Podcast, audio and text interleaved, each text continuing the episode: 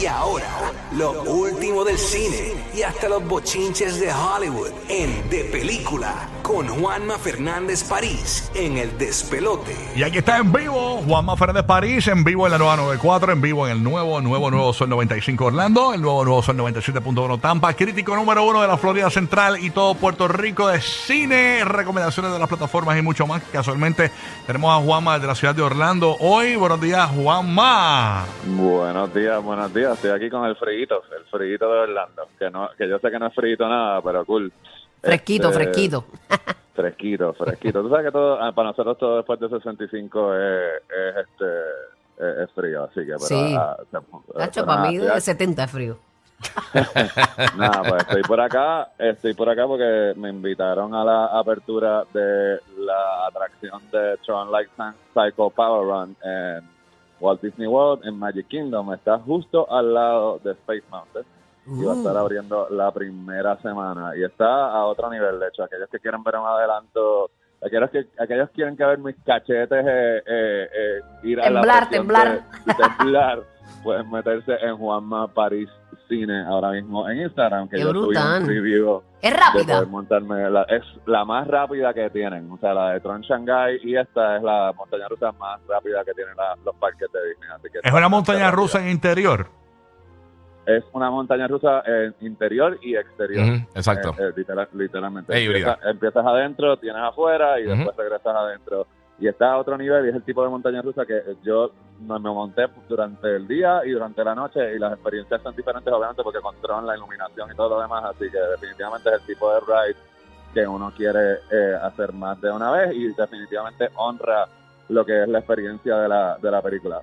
Oye, pero tenemos que es como una Escucho- motora, que es como, como inclinado hacia el frente. me- El light me cycle, sí. yo escucho más la música de fondo que ustedes y no quiero estar gritando. Ahora sí, público, dale. si. Que vemos que, que te desliza, que es como inclinado hacia el frente, que es como si estuvieras en una motora Sí, como tal. Sí, porque si has visto las películas de Tron y si no las has visto, pues están disponibles en Disney Plus. Y digo películas porque esto siempre es una. Yo no sé si al Giga le pasa también, Ujú. pero esto es una conversación. Mucha gente no se acuerda de que en 1982 la primera película con gráficas digitales y CGI Yes. fue Tron. Tron. Eh, obviamente no tuvo mucho éxito eh, en la taquilla, pero obviamente con el paso del tiempo y los alquileres, pues eh, adquirió popularidad de culto y por eso fue que eh, hicieron Tron Legacy. Está rubio, Pero está esta- rubio, papi. la- la- estoy rubio, obviamente. Estoy rubio. rato. Tenemos que hacer el Eh, tour para allá porque ahora vamos para allá para Burbu hacer la madrina de la parada puertorriqueña Orlando. Este, Bueno, pues, pues, entonces tenemos que darnos una vuelta por Magic Kingdom. Te pregunto, te pregunto, ¿qué atracción Dime. había antes ahí?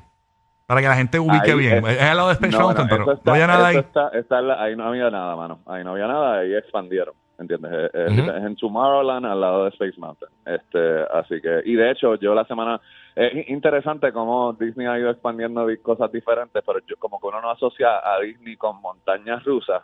Pero obviamente ahora mismo en el Magic Kingdom, pues ahora está Big Thunder, está la de, los, la, la Blancanieves, también ahora está la de Guardians of the Galaxy en Epcot, o sea Sí. que están teniendo una colección bien nítida de montañas Y ya abrió el público general, ya abrió el público general. No, ahora el público general la primera semana de abril. La Ok. primera semana de abril. Y ¿Cuál otra la semana? expansión que están, eh, están, eh, otra expansión que están haciendo es un restaurante nuevo en el área de Toy Story Land, que es como un barbecue, que también hubo que sacrificarse y probar y todo lo demás. Así que cositas nuevas en Disney. así que podemos seguir hablando de eso, pero yo sé que usted no Y está... pero qué ¿se bueno que, que- que- que tienen cosas para este parque así, porque este parque es bien infantil. Este Magic Kingdom tiene muchas cosas para niños, niños, y entonces a veces uno como los adultos como que no se divierten mucho. Por Eh, eso te estoy diciendo sí. que sí, que hay esta noción de que Magic Kingdom es para la familia ir con los nenes chiquitos, pero en realidad te puedes tirar una ruta de, de adrenalina, o sea, con, los- con, la- con, la- con las montañas rusas en realidad. Este, y quizás bajar las revoluciones con Jack Sparrow en Pirates of the Caribbean, que sigue siendo el clásico. Pero nada, vamos a los estrenos de la semana y el más grande y el más importante y el que eh, tiene las expectativas de quedarse con la taquilla ahora en marzo es la secuela de Shazam, Shazam Fury of the Gods, que eh, en Puerto Rico se empieza a exhibir desde ya y acá en Orlando pues van a ver las primeras funciones hoy por la noche. Este, y mira, mano, ah, eh, yo creo que el no tener la presión, esta película se hizo hace tiempito ya, ¿entiendes? Pero yo siento que Shazam vive como que en su propia esquina. Obviamente Black Adam, del universo de DC, este, Black Adam trató de conectar y se hizo ese spin-off, pero eh, lo mejor que puede hacer una película de superhéroe con, con la sobrecarga que ha habido en los últimos cinco cinco años y sobre todo con todo el caos creativo que sabemos que ha estado viviendo la gente que estado detrás de hacer las películas de DC, es como que hacer lo que funciona para la historia que estás contando y no ponerte a tratar de imitar a nada. Y para mí las películas de Shazam son eso, ¿entiendes? Es como que es, literal, es, es literalmente lo más nítido de, de las películas de Superman. Empieza, es un adolescente que tiene estos superpoderes y te transforma, ¿entiendes? Sin, sin, sin la cuestión de legado de justicia de ese persona, de ese personaje. Esta es la segunda Shazam, esta es la segunda. Sí, la Es segunda. la, es la segunda. A mí me encanta la primera. Es la segunda, es la segunda, es la segunda Shazam y lo que y eso es una forma bien elaborada y bien propia de decir que está bien brutal y está mejor que la primera. Así que si quiere leer mi, mi reseña, mi reseña ya está en, en el en el portal.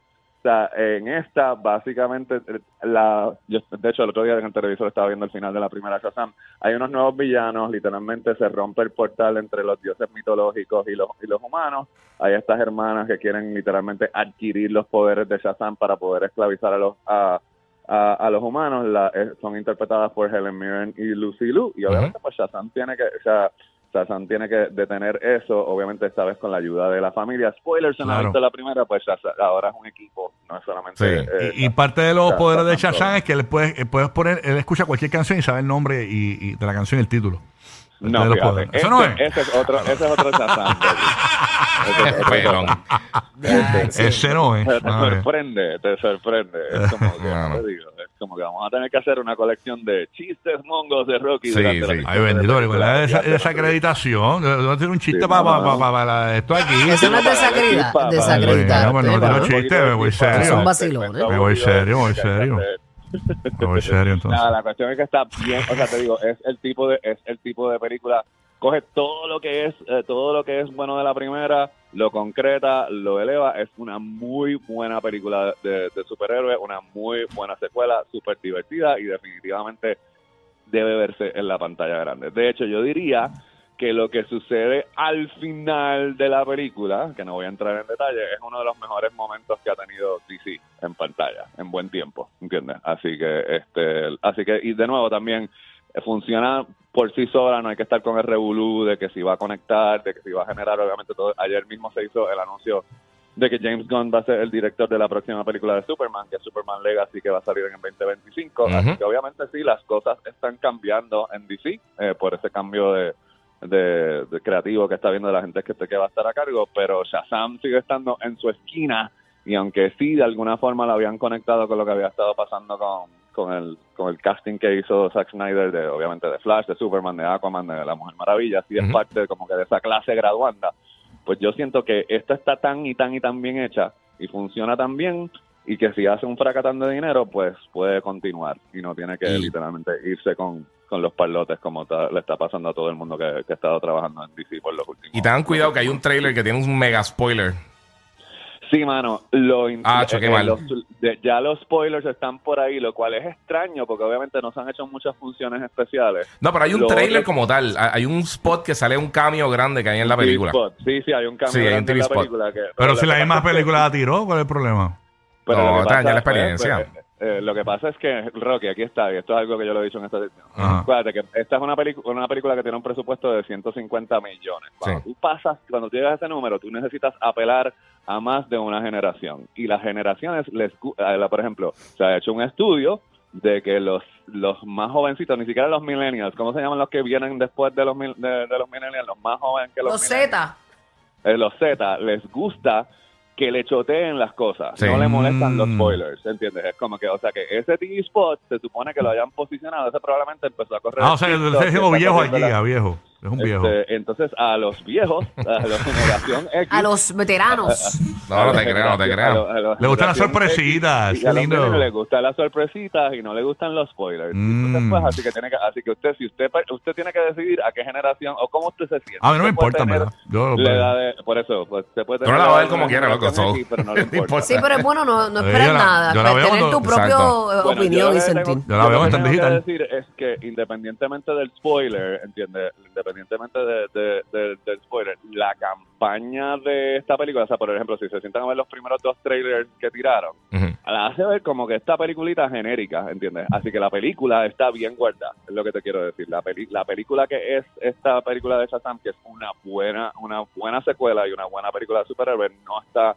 en la campaña de publicidad. Así que precisamente eso es lo que están, la razón por la cual están haciendo eso es porque hicieron un tracking que están anticipando cuánto va a vender la película y, y como que eh, lo que se le dice el awareness, o sea, como que la gente como que no se ha enterado de que Shazam va a llegar a los cines y entonces ahora están como, el de estudio está un poquito eh, tirando los últimos cañonazos para que la gente se asegure de que sí, y en este caso no es una estrategia de publicidad, en este caso la película merece ser ¿En qué año se desarrolla la película esta? Porque yo veo chamacos bien iris, tú sabes, bien de, como que, No, esto con, es con- con moda, contemporáneo. con moda bien iris. sí.